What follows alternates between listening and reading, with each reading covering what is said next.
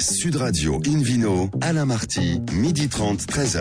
Bonjour à toutes et à tous, bienvenue au cœur de notre rendez-vous dominical d'Invino Sud Radio. Nous sommes en public et délocalisés au restaurant Baravin Nicolas, au 31 Place de la Madeleine. Je rappelle que vous écoutez Sud Radio à Bordeaux sur combien Hélène? Sur 106.00. Ben voilà, ah, avec ce grand sourire suis à Hélène. Bordeaux, quoi. je n'écoute pas la radio. Et on se retrouve, vous faites quoi? Avec modération, attention Évidemment. là, hein, attention, il n'y a pas de 5 à 7 onologique, hein, modération.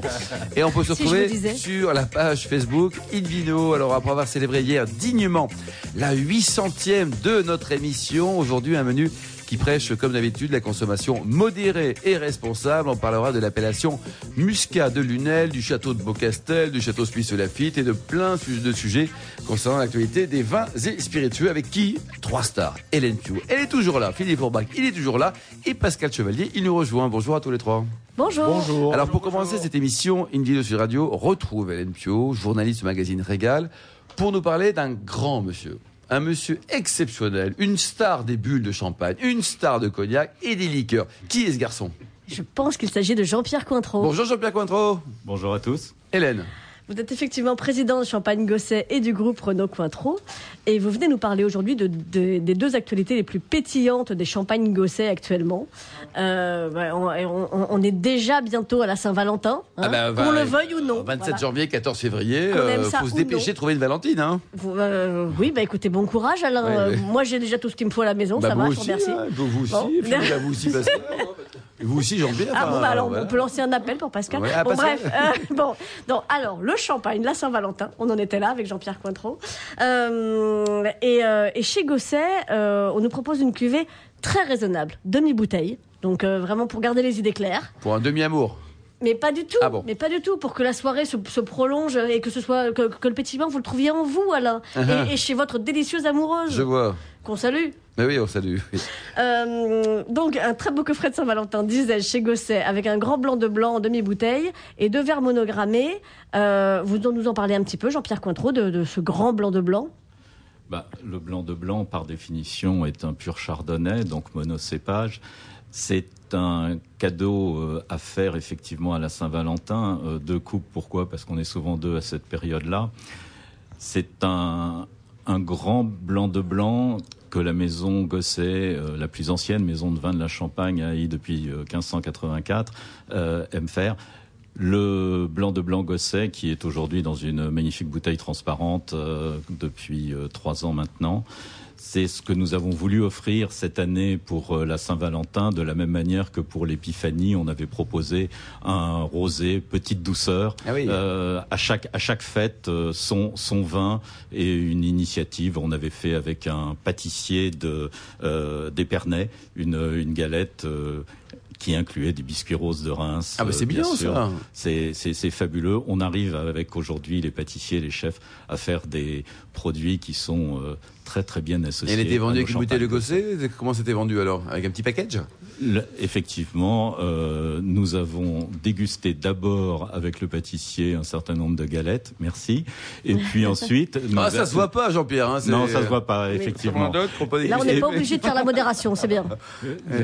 La modération est seulement pour euh, le nombre de, de verres de champagne que l'on peut boire avec la galette. Non mais c'est ça, parce que s'il y a deux verres pour la Saint-Valentin, c'est que quand on est seul, on, bah, on boit deux fois, quoi, c'est ça? On est rarement seul pour une galette, Oui. donc pour la Saint-Valentin, il vaut mieux. Vous être aimez deux, la galette. Pascal Chevalier, ou pas? Ah, c'est très très bon. C'est bon, et c'est light en plus, il n'y a pas de... bien, Vous, Philippe Orba, vous aimez petite les galettes en plus, hein. les petites fèves, ouais. Moi, j'adore toutes les bonnes choses, donc la galette, Ouais. ça me convient bien. Hélène, vous, on peut poser la question, vous êtes... c'est oui, la réponse est oui. Oui, c'est ça. Je sentais que j'avais pas le choix là. Non. Euh, moi, je voudrais revenir sur ce, sur ce grand blanc de blanc parce que je trouve que pour la Saint-Valentin, enfin, ça, ça- ça- ça se justifie. Odilon de Varine, le chef de cave, dit que c'est à la fois la finesse et la structure. Ça fait un peu rêver quand même pour la Saint-Valentin, non? Jean-Pierre? La, la finesse de la côte de blanc, je précise quand même. Hein, il dit pas n'importe quoi, Odilon de Varine, et quand même, il, il On le salue, c'est un garçon très Voilà. bien. Il bosse avec vous depuis longtemps, non? Il est euh, de- depuis, il est arrivé avant moi chez Gosset. En fait, il est arrivé en 2006. Ah oui. Et aujourd'hui, euh, il est euh, superbement secondé aussi par Gabriel Boubi. Donc, on a à la fois salue un, tous les deux, un- hein. un chef de cave expérimenté euh, côté masculin et une euh, chef de Ah, cave non moins expérimentée.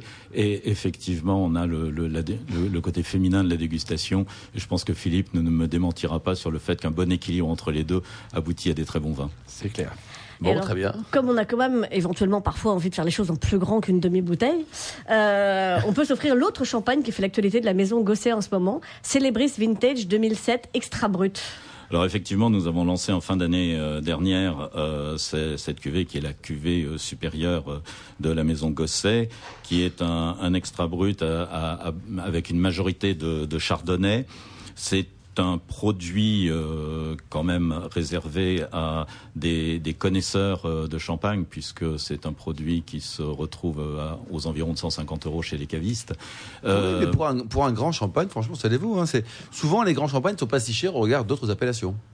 Oh, et puis euh, le Célébris en rapport qualité-prix par rapport à des, des, des cuvées qui sont beaucoup plus chères, je pense que vous serez très Quelques heureux. noms peut-être de vos confrères beaucoup plus chers et moins bons. Beaucoup trop cher, vous voulez Ah, dire Trop chers et moins Alain, bons. nous sommes toujours œcuméniques à Invino. Bien sûr. Hélène. Euh, non mais les, les belles années en 7 sont assez rares depuis 1947. Je cite toujours euh, Odilon de Varine. C'est vrai. Donc, euh, donc ce, ce- ce 2007, euh, on le, on le couve précieusement. Est-ce que, est-ce que vous pensez que déjà que 2017 euh, pourrait un jour faire Je- l'objet de la même chose? Je ne ou- crois pas me tromper en disant que le millésime 2018 sera euh, supérieur dans sa vendange et dans les vins que nous pourrons faire avec ce que nous avons récolté par rapport à 2017, qui effectivement n'était pas euh, la meilleure vendange que nous ayons vue. Ouais, c'est ça. Cette année, euh, on, a eu, on a une chance extraordinaire avec la vendange en Champagne, comme dans certaines autres régions de France, il faut l'admettre, avec une qualité de raisin extraordinaire, avec une, une vendange qui s'est faite sous le soleil, donc euh, tout est arrivé intact euh, au pressoir. Et aujourd'hui, euh, les vins se- euh, sont en train de se développer de manière assez superbe. Et Jean-Pierre, donc on a parlé des, des bulles merveilleuses de la maison Gosset. Un petit mot sur l'actualité peut-être des, des liqueurs et du cognac. Vous faites des choses également en la matière? En, cognac, euh, nous avons La maison euh, Frappin. surtout euh, eu deux magnifiques trophées dans des concours internationaux pour le, le Château Fontpinot, qui est le, le produit iconique de, de, la, de la maison Frappin. Et en matière de, de liqueur, chez Pages Vedren, nous avons eu aussi la chance d'être nommé euh, le meilleur euh, producteur de liqueur euh, de 2018 euh, à l'ISC de Londres. Donc ça renforce le côté qualitatif de l'ensemble des produits que nous fabriquons dans le groupe, puisque euh, pour chacun des métiers que nous exerçons, nous avons été labellisés entreprise du patrimoine vivant, donc Ouais, reconnus ça, par ouais. l'État comme euh, ayant un savoir-faire d'excellence vis-à-vis des produits Mm. fabriqués par nos différentes Tout maisons. ce qui est œnotourisme, spiritourisme, ça vous, euh, ça vous chatouille? Le tourisme est une manière extraordinaire de faire de l'exportation sans bouger de France. Et vous savez que l'exportation est quand même ce dont nous avons besoin sûr, pour équilibrer les comptes de la nation. Donc oui, le tourisme euh, à 100% et même plus. Merci beaucoup Pio, merci également à vous Jean-Pierre Cointreau. Invino Sud Radio on retrouve Philippe Forbach, le propriétaire d'un restaurant excellent qui est à Paris, Boulevard Haussmann, très fréquenté par des gens en jaune le samedi il y a quelques temps. Ah Philippe, direction le Muscat de Lunel. Là c'est bien Lunel, c'est pénard, hein. il n'y a pas de gilet jaune là-bas non Il y en a partout. euh, Bon. Voilà, quasiment tous les ronds-points d'ailleurs. Euh, je vais parler d'une petite appellation, effectivement, Muscat de Lunel. Alors, c'est situé euh, mi-chemin entre Montpellier et Nîmes, dans le sud de la France, dans le Languedoc. hein. C'est une appellation qui couvre aujourd'hui 330 hectares à peu près. Euh, ce qui est déjà pas mal en termes de surface. C'est pas un énorme, mais c'est déjà pas mal. Et c'est une appellation qui est reconnue depuis 1943 en, en termes d'appellation contrôlée. Comme souvent, ceux qui ont, qui ont, qui ont bénéficié de l'appellation dans cette période de, de guerre, de la Deuxième Mm. Guerre mondiale, c'était pour protéger justement les, les vignobles qualitatifs, pour éviter effectivement que les vins soient exportés en vrac dans différents endroits de l'Europe dans des conditions un peu bradées. Euh, Bandol, par exemple, a bénéficié un peu du même statut dans, dans cette même époque. C'est un vin. Alors, mais par contre, la, la- la tradition de faire des vins de- dans cette région est beaucoup plus ancienne parce qu'on peut remonter à l'époque euh, gallo-romaine, même avant que la, bah la si. Gaule narbonnaise existe. avait- Pascalus, Julius, euh, Chevalus. par exemple, euh, et, et Pline, Romain, hein. Pline, ancêtre, Pascal. Pline, Columelle et les autres en ont bien, bien parlé. Euh, on faisait du vin dans cette partie de, de- de- du Languedoc avant qu'on en fasse dans, dans, dans, le, dans, le- dans la partie narbonnaise, voire du côté de Oui. Euh, ou de Perpignan Bien sûr. puisque le développement s'est fait plutôt depuis la partie euh, orientale vers la partie occidentale, effectivement, du bassin euh, méditerranéen. Et le muscat est un des grands cépages méditerranéens.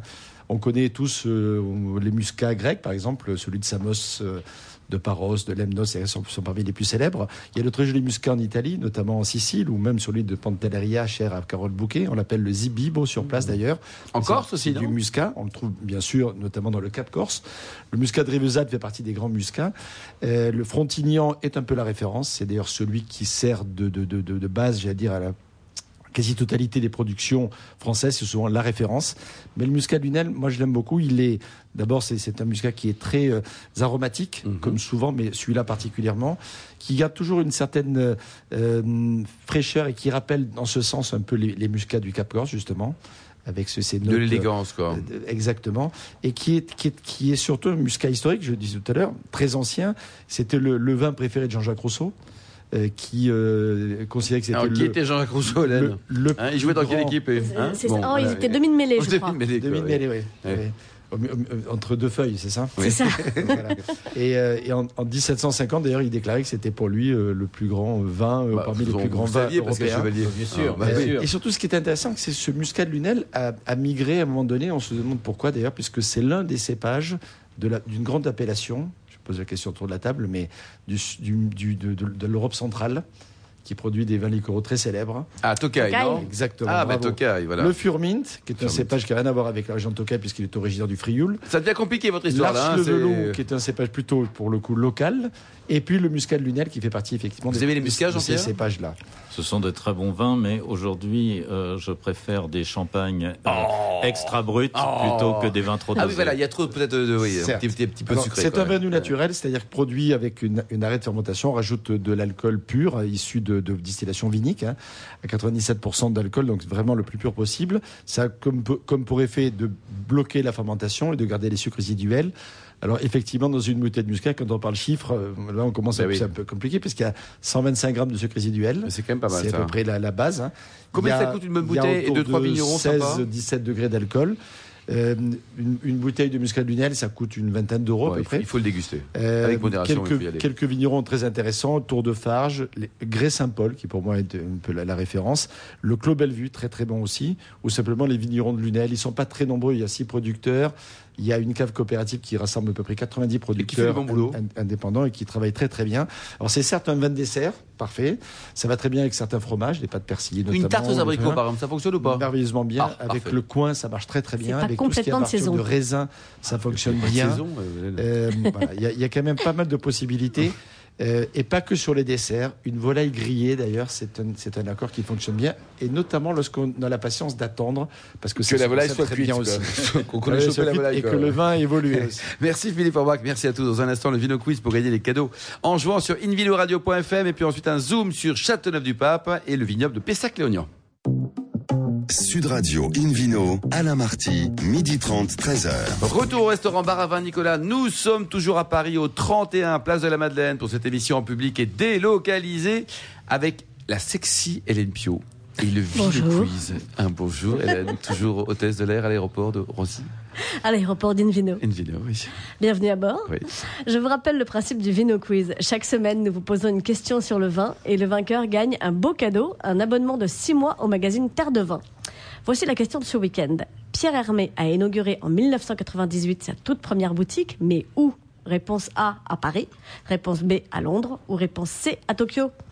Pour répondre et gagner un abonnement de 6 mois au magazine Terre de Vin, rendez-vous toute la semaine sur le site invinoradio.fm, rubrique Vino Quiz, et le gagnant sera tiré au sort parmi les bonnes réponses. Et Eh oui, Pierre mais Hélène, que vous savez, hein, qui était notre invité hier pour la 800e de l'émission Invino Sud Radio, retrouve Pascal Chevalier, le patron de Reworld Media, pour nous parler du vin qui vous ont marqué. Hein, vous adorez le bon vin. Alors, une petite partie en Vallée du Rhône et puis une autre plutôt à Bordeaux. Qu'est-ce qui s'est passé dans votre vie là récemment pendant les fêtes? Il y a déjà quelques, il y a déjà un mois.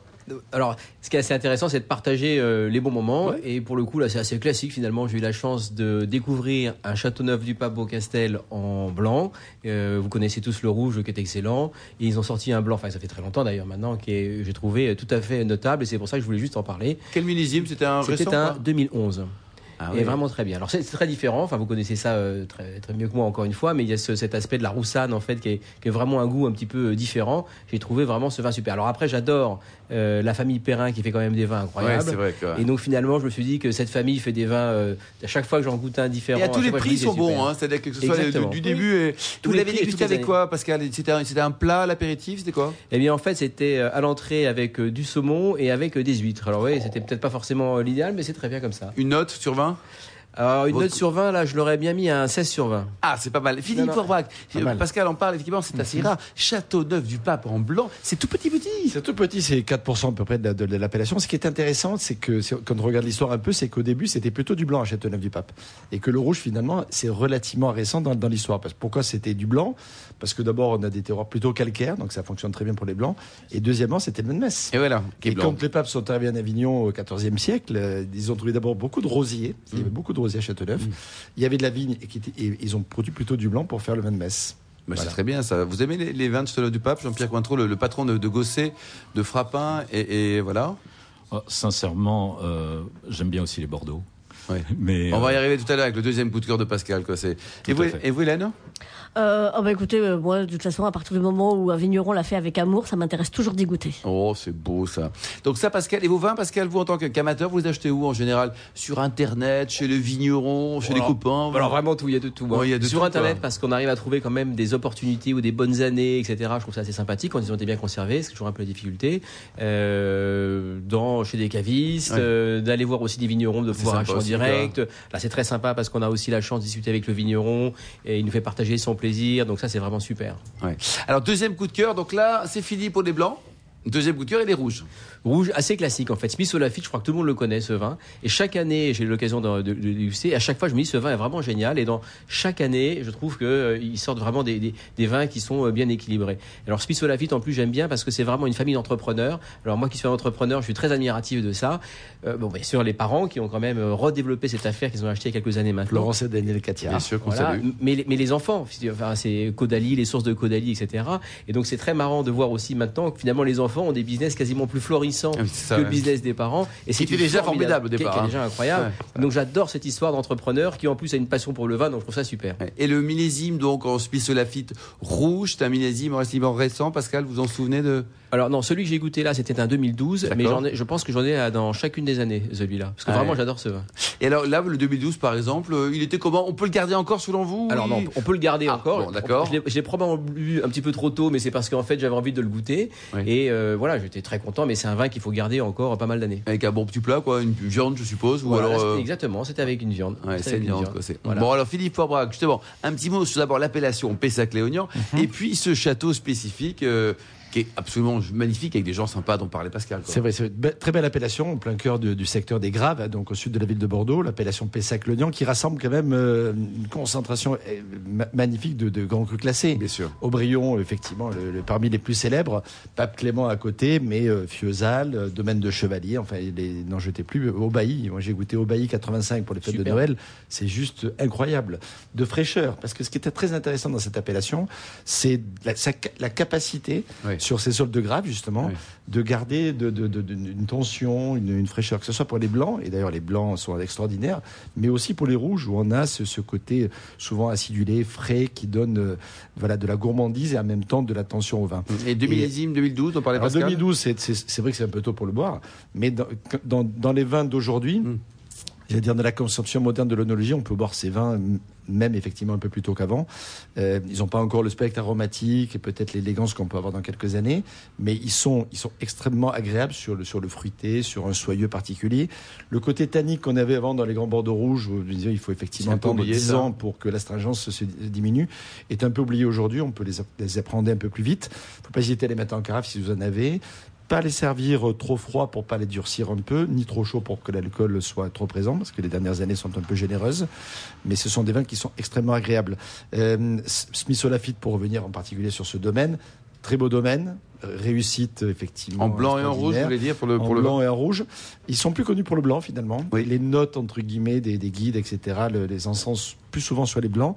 Et pourtant les rouges sont, sont, sont également très très intéressants. Moi, j'ai un coup de aussi. cœur Hélène pour le rouge euh, plus nettement que pour le blanc. Ah, plus ouais. que pour le blanc. Ouais, mais ouais, Clément ouais. aussi. C'est. euh, Mais, mais dans les notations, c'est plutôt le blanc qui ressort en souvent. ouais, Le, directement. le- le blanc est superbe aussi. Et ils ont même fait, euh, ils faisaient quelques rosés également. J'ai goûté une fois un rosé de chez eux. Ah Oui, pas mais en moi, appellation depuis que- Pessac-le-Nord, mais Pas l'appellation en appellation, Bordeaux. ouais. Mais effectivement, Depuis que ouais. Macha Merrill a, a déclaré que le rosé c'était un vin qui, lui, qui, qui- qui était pour elle semblable à un coitus interruptus, j'ai beaucoup de mal. C'était euh, hier, c'était hier. c'est pas le Vino Quiz, mais ça pourrait y ressembler. Tiens, on va demander le prochain coitus. C'est ça. Hein Quel est le coitus interruptus Bon, sur Macha et, Merrill et Pascal, à côté restauration, vous avez un, un coup de cœur là pour un restaurant là qui vous a bien Ah, plu écoute, que dans- dans vous pourriez Paris. nous conseiller? Ah oui, alors dans Paris, je vous conseille d'aller découvrir un restaurant formidable, euh, très très très très simple, qui s'appelle l'Ogre, qui est face à la maison de la radio, dans lequel on peut manger des excellentes viandes et boire tous ces bons vins, Ah d'accord. avec euh, des Un patrons raisonnable quand même? très raisonnables, avec des patrons euh, qui sont des passionnés de vin. Donc finalement, ça c'est c'est vraiment sympa de pouvoir euh, discuter avec des gens très simples, très authentiques. L'ogre. Donc là, faut aimer la, bonne viande. Non, c'est pas les, les végans véganes euh, trop tard. Ah hein. oui, voilà, c'est pas du tout vegan. Hein hein. Et alors moi j'ai deux propositions à faire juste à côté de l'ogre. Euh, vous allez d'abord prendre l'apéro euh, au Bel Air, qui est le, le nouveau bar de la Maison de la Radio. Superbe. Magnifique, très jolie vue sur la Seine et, et vraiment des, des cocktails super. Alors on va dire qu'on allez, on, on- on va démarrer sur des, des cocktails sans alcool en, en début de soirée, on va dire. Euh, et oui, mais ils, ils sont ils sont vraiment On viendra excellents. plutôt à 20h30. Donc le Bel Air. Voilà. Et puis euh, après l'ogre, juste derrière la maison de la radio, vous faites 200 mètres de plus et vous allez au Cravant, qui est l'un des meilleurs bars à cocktails de Paris en ce moment. Euh, bon, alors je, je, je- il- le, le patron va me faire la gueule, mais tant pis, il l'a fait tout le temps. Euh, franchement, on n'y va pas pour lui. Il est souvent un peu renfrogné. Mais les cocktails, par contre, sont fabuleux. Bon. Et c'est sur une toute petite place. Ça, c'est Paris. hein, n'hésitez pas à nous envoyer un, un petit mail avec vos bonnes adresses également sur, sur Toulouse, sur Marseille, sur toute la France. quoi. On, aime toutes vos bonnes adresses. On les on les attend Et sur le avec site de l'émission. modération, tout ça. Absolument. Un demi-cocktail. Et, et vous, Jean-Pierre, vous aimez Vous avez un petit restaurant nous conseiller Tiens, en Champagne, par exemple. Non, je vais aller à ça, Cognac, un bar à, cocktail, euh, le Luciole. Euh, Le qui, Luciole. qui a ouvert euh, depuis un an et euh, qui sait mettre en valeur le, le cognac. Et euh, bien sûr, euh, le cognac frappin est présent euh, chez eux, mais euh, comme toutes les autres marques de cognac, le Luciole à cognac. Luciole. Et, et vous, Philippe Forbach, dans, dans le sud de la France, vous avez un restaurant ou un bar à vin à mettre en avant, euh, un endroit qui, qui vous émeut matin, midi et y soir a- C'est à vous, Philippe À Toulouse, il y a une, il y a Ah, bah voilà. une adresse incontournable qui est le, le, le, le- le bar à vin numéro 5, qui a Oui. été élu plusieurs fois hum, Bel endroit. meilleur bar à vin de, de, de France et de Navarre. Et C'est un endroit extraordinaire dans lequel il y a plus de 1000 références de vin, dont la plupart sont disponibles Ouais, beau, euh, au verre grâce au système de conservation. Allez, on va les aura au téléphone là bientôt pour nous en parler. Quoi. Hélène Pio Et, et alors moi, puisqu'on est parti sur les cocktails et les, et les bars, et voilà, euh, petit clin d'œil aux trois, bon, super beaux gosses, mais c'est pas pour ça que j'en parle, je vous promets. Euh, Bah du, là, bar, vous en avez quatre d'un coup. Là. Du bar La Mercerie à Grenoble, ils ont de l'or dans les mains, c'est un speakeasy. Si on sait pas que c'est un bar, on, bon, on peut on peut jamais le trouver. Il y a des machines à coudre en vitrine, Euh, et, et, euh, et franchement, c'est super. Allez-y, ça fait longtemps La mercerie que à Grenoble. La Mercerie à Grenoble. Bon. et même si vous êtes un garçon, ils seront gentils avec vous quand Ouais, même. c'est la mercerie. Ah ah, alors Hélène, bon, c'est à vous là. L'actualité du vin, qu'est-ce qui se passe Vous avez un truc à nous raconter, a- non? oui, oui, oui, j'ai plein de choses à vous raconter Oui. parce qu'il n'y a, pas que les bars à cocktails dans la vie. J'avais effectivement commencé à vous parler euh, il y a deux semaines de l'actu du vin. euh, en 2019, avec, vous vous souvenez, des étiquettes en fibre de canne à sucre, des, des coiffes de bouteilles en champagne, euh, de, de champagne en papier. Euh, mais je suis pas la seule à avoir sorti ma boule de cristal. Euh, et notamment, euh, j'ai vu que notre excellent confrère Just Drinks, euh, qui est un site internet que vous pouvez lire en anglais sur, bah, sur internet, donc, prédit que le cannabis pourrait sérieusement dégrader le marché des vins en 2019. Alors quand même, j'ai- levé un sourcil surpris. Et en fait, alors d'une part, ils partent du principe que le cannabis désormais dans pas mal de pays euh, et, et de plus en plus en Europe, c'est euh, chic, disponible et déstigmatisé, je cite. Donc ça pourrait devenir un peu le nouveau rosé piscine, vous voyez. Euh, bon, dont, donc le Tinfandel rosé, si on prend le marché américain, le Pinot Gris ou le Prosecco pourraient pâtir. Et alors, bah, moi je me suis dit, bah non, les, les, les gens qui boivent, ils vont pas forcément se mettre à fumer, ils préfèrent avoir un verre en main. En tout cas, pas en même temps. Sauf que Just, Just Drinks persévère en disant mais attendez, regardez. Attention, amis vignerons, euh, toutes les boissons énergisantes se mettent à faire des boissons au cannabis. Il serait temps de faire du vin au Ah cannabis. bah non, non, mais vous plaisantez là. Ça- Jamais. Avec modération, même pas. Jamais, non? Eh bien, écoutez, eux disent euh, il faut absolument investir en recherche et développement pour voir comment combiner les deux. Enfin, moi, c'est quand même pas là-dessus que je quoi, mise hein, Jean-Pierre Cointreau 2019. Un champagne du cannabis Alors, de je, la maison Gosset je pense que nos réglementations. D'élever la bulle. Non, non, non, non. Je pense que nos réglementations nous permettent de dire qu'un vin, c'est un vin et ne peut pas avoir euh, d'infusion de cannabis à l'intérieur.